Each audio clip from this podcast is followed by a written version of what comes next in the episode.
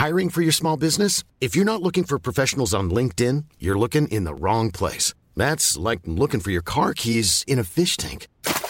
LinkedIn helps you hire professionals you can't find anywhere else, even those who aren't actively searching for a new job but might be open to the perfect role. In a given month, over 70% of LinkedIn users don't even visit other leading job sites. So start looking in the right place. With LinkedIn, you can hire professionals like a professional. Post your free job on linkedin.com/people slash people today. Rock et Folk Radio. Nous recevons aujourd'hui un artiste que j'aime beaucoup, que j'ai déjà eu l'occasion de croiser euh, plusieurs fois, mais aujourd'hui avec un projet assez particulier, un projet assez ambitieux. Il s'agit de H-Burn. Salut. Salut. Alors évidemment, Renaud est avec nous pour nous parler eh bien, de cet album qui s'appelle Burns on the Wire, un album hommage à Leonard Cohen. On va malheureusement euh, célébrer, je sais pas, je sais jamais quel mot utiliser, célébrer, euh, rendre hommage. Tu utiliserais quel mot toi? Ouais, on va, je sais pas, on va marquer. Voilà, on va marquer malheureusement les 5 ans de la disparition de, de Leonard Cohen, Mm. euh, qui est bah, qui est décédé maintenant il y a, il y a quelques jours, enfin il y a 5 ans il y a quelques jours, euh, avec cet album hommage. Alors, est-ce que c'est difficile de s'attaquer au géant Leonard Cohen avec euh, ses immenses albums, ses immenses chansons et cette immense réverb qu'il y a souvent sur sa voix? Ouais, bah c'est euh, c'est un challenge de, au départ et c'est ce qui, qui peut paraître insurmontable, mais euh, en même temps, je m'étais dit qu'avec huit albums, à ce moment-là de ma carrière, je me suis dit allez, j'ai envie de m'y attaquer. Je me sentais en tout cas l'en- l'envie, les épaules de le faire, et puis euh, puis euh, voilà, on a fait le disque euh, dans les conditions 60s, donc on s'est aussi mis dans les euh, dans, dans les conditions d'époque, on va dire, et puis euh, je me suis fait aider par plein de copains. Et, euh, et donc c'est ouais, ça va, c'est chouette. Maintenant, on est détendu par rapport à ça. bah, surtout que ça y est, hein, ça y est, c'est fini. Oui, mais je pense voilà, il est tout début du projet, euh, comme tu le disais, t'es- ces huit albums, c'est quand même pas mal de, de temps de carrière. Et pour toi, pour s'attaquer à Leonard Cohen, justement, il faut une certaine maturité, il faut un certain vécu. Ouais, ouais, ouais, c'est sûr. Je me serais jamais attaqué à ça, euh, ou alors, ou, ou alors il en faut pas du tout et il faut l'espèce de de l'innocence du, du débutant. Et puis après, on réfléchit trop, donc on n'ose plus. Et puis au bout d'un moment, on se, re- on, on se sent à peu près à nouveau légitime. Et donc c'est ce qui m'est arrivé. Donc ouais, j'ai fait, euh, j'ai fait le, le temps qu'il fallait, je pense, pour me sentir légitime à nouveau. D'accord. Alors il y a le jeu de mots évidemment, vous l'aurez noté euh, sur le titre de l'album, Mhm. H-Bird. Normalement c'est Birds on the Wire. Toi tu as rajouté Burn. C'est pour Ouais. montrer que mine de rien c'est Leonard Cohen, mais c'est surtout toi. Ouais, ouais, c'est euh, et puis c'est aussi, euh, tu sais, euh, comme tu disais, tu t'attaques à un monument, donc t'es sur un fil, quoi. Exactement. donc là, c'est le, c'est la métaphore dans la métaphore, on va dire. Il y a plein de jeux de mots, plusieurs niveaux de lecture. Ah c'est Christopher Nolan en fait. Exactement, ouais, c'est Juste là-dedans. c'est ça. Alors d'où vient cette idée euh, au début? Est-ce que c'est parce que tu étais un gros fan de Leonard Cohen? Je pense que la réponse est oui. Mhm. Mais comment est-ce qu'on on a l'idée, comment part le projet de s'attaquer justement à, à cette discographie et à ce monument? Bah, on passe du temps à Montréal. euh, Il y a il y a quelques années de ça, beaucoup, et on se fait son petit pèlerinage Cohen, son petit voyage intérieur. On passe devant sa maison tous les jours. Je m'amusais à aller dans le dans les coffee shops où il a été, dans les euh, dans les diners où il allait. Et du coup, je me fais tout mon petit truc, mon petit trip intérieur. T'as fait le Cohen Tour. Voilà, le Cohen Tour. Et puis, euh, et puis ses volets étaient fermés parce qu'il devait sûrement être à Los Angeles, euh, sa, sa maison principale à la fin de sa vie. Et, et le dernier jour, ses volets étaient ouverts, les lumières allumées. Donc, euh, c'était euh, pour, pour de vrai, c'est ce qui s'est passé. Et donc, j'ai mis un, un CD dans sa, dans sa boîte aux lettres. Et puis, il est mort six mois après, ou un truc comme ça. Je pense que je pense que t'as rien à voir là-dedans. Non, non, non. Si je tu te posais pas. la question, je pense que tu n'as rien à voir Ouais, là-dedans. j'espère, ouais.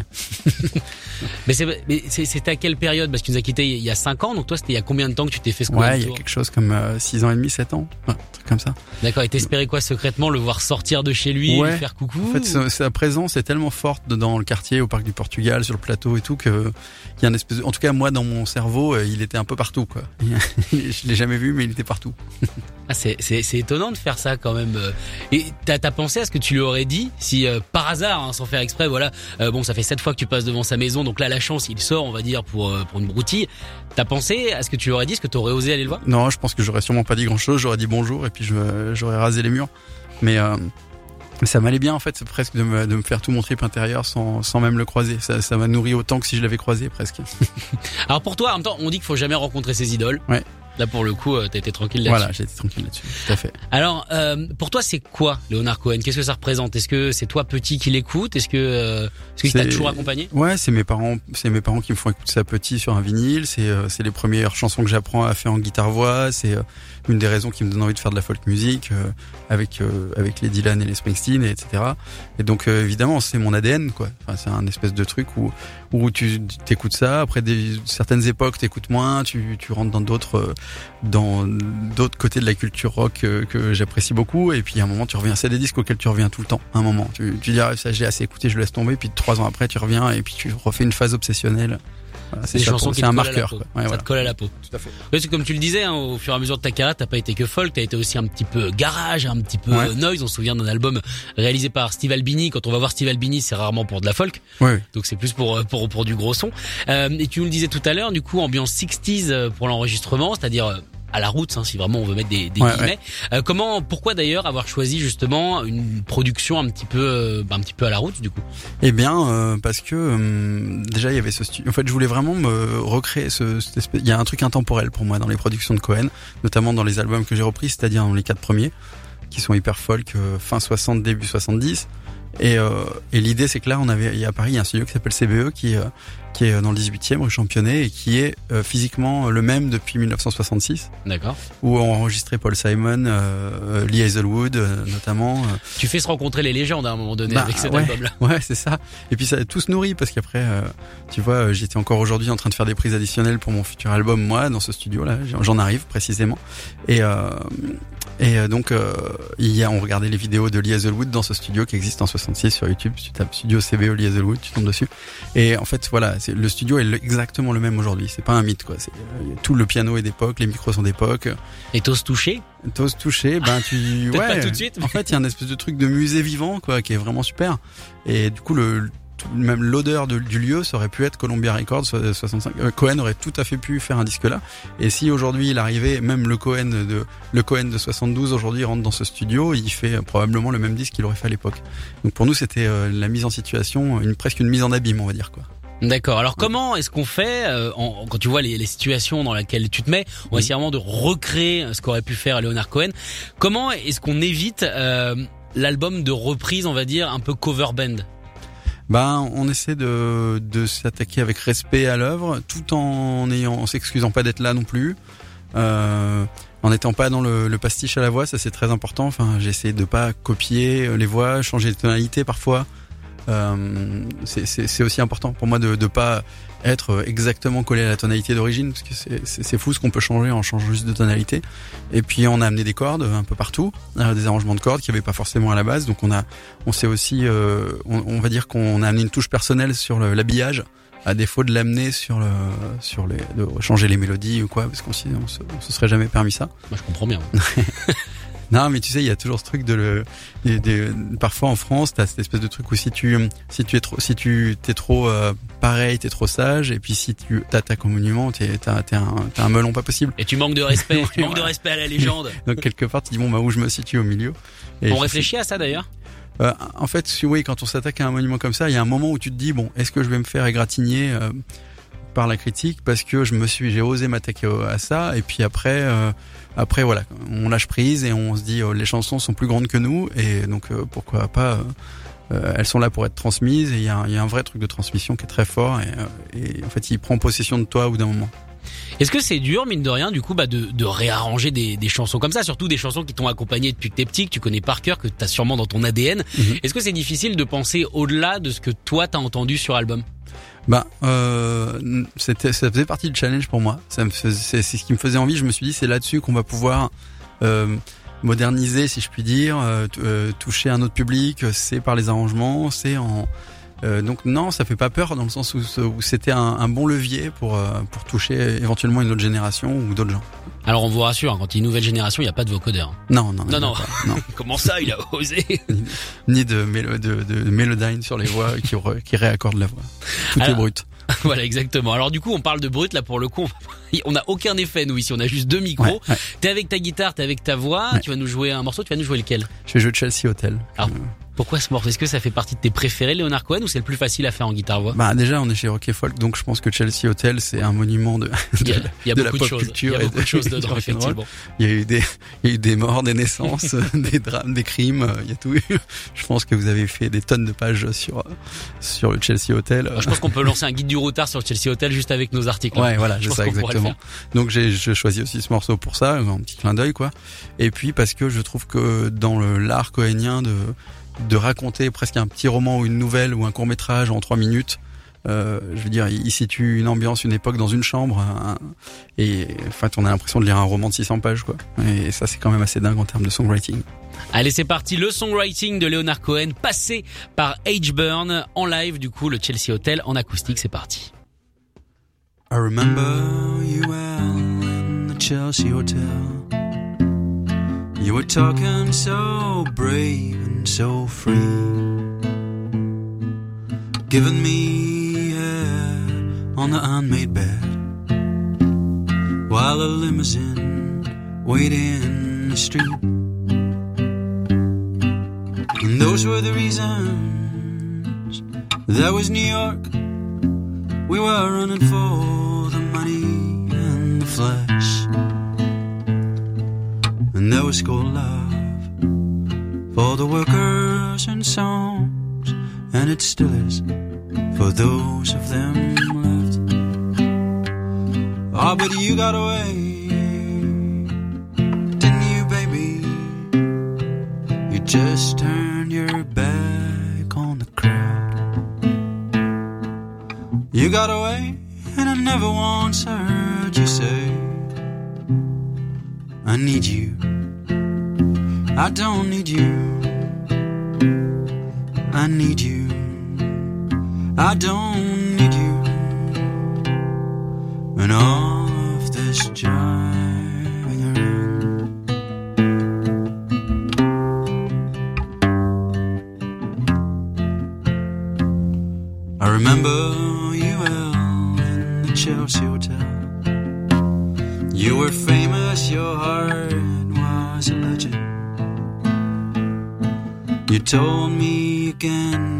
preferred handsome men. But for me, would make an exception. And then clenching your fists for the ones like us who are oppressed by the figures of beauty. You fixed yourself. You said, well, never mind. We are ugly, but we have the music. Ah, but you got away. Oh, didn't you, baby?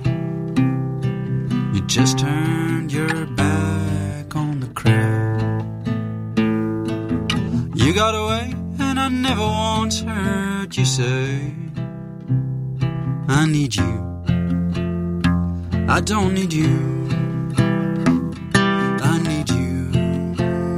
I don't all of this driving around.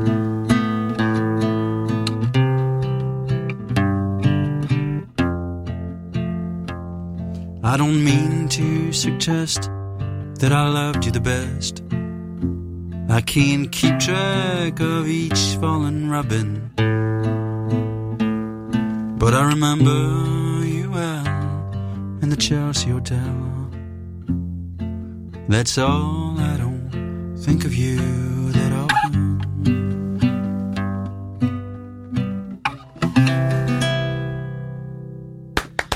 H-Burn en live sur Rock et Folk Radio avec donc cette reprise de Leonard Cohen. Il sort un album qui s'appelle euh, Burn on a Wire qui reprend donc euh, eh bien tous les plus grands titres, en tout cas ses titres préférés euh, de Leonard Cohen. Les quatre premiers albums, hein, c'est ce que tu c'est ce que tu nous as dit. Ouais, tout à fait. Ouais. Je voulais vraiment me concentrer sur cette période-là parce que parce que c'est la période qui m'a donné envie de, de, faire de la musique au départ, et puis parce qu'il y a une cohérence dans ces quatre albums, donc je voulais pas me lancer dans une espèce d'anthologie. Ça, pour le coup, je pense que ça aurait peut être très piégeux de vouloir couvrir toute la carrière. Ah bah là, on est sur un quadruple album, euh, oui, c'est interminable. Puis, puis c'est pas le même, c'est pas le même mode de production, c'est pas le. Il aurait fallu faire quatre studios différents avec quatre setups différents, avec des musiciens différents. Enfin, c'était pas l'idée, quoi. Alors justement, comment est-ce que t'as t'as rassemblé tes musiciens? Comment est-ce que t'as assemblé ton ton groupe? Est-ce que c'est toujours le groupe H-Burn ou il y a des des choses en plus? Non, alors sur scène là pour nous pour nous accompagner et même en studio, il y a un quartet euh, féminin qui s'appelle le Stranger Quartet.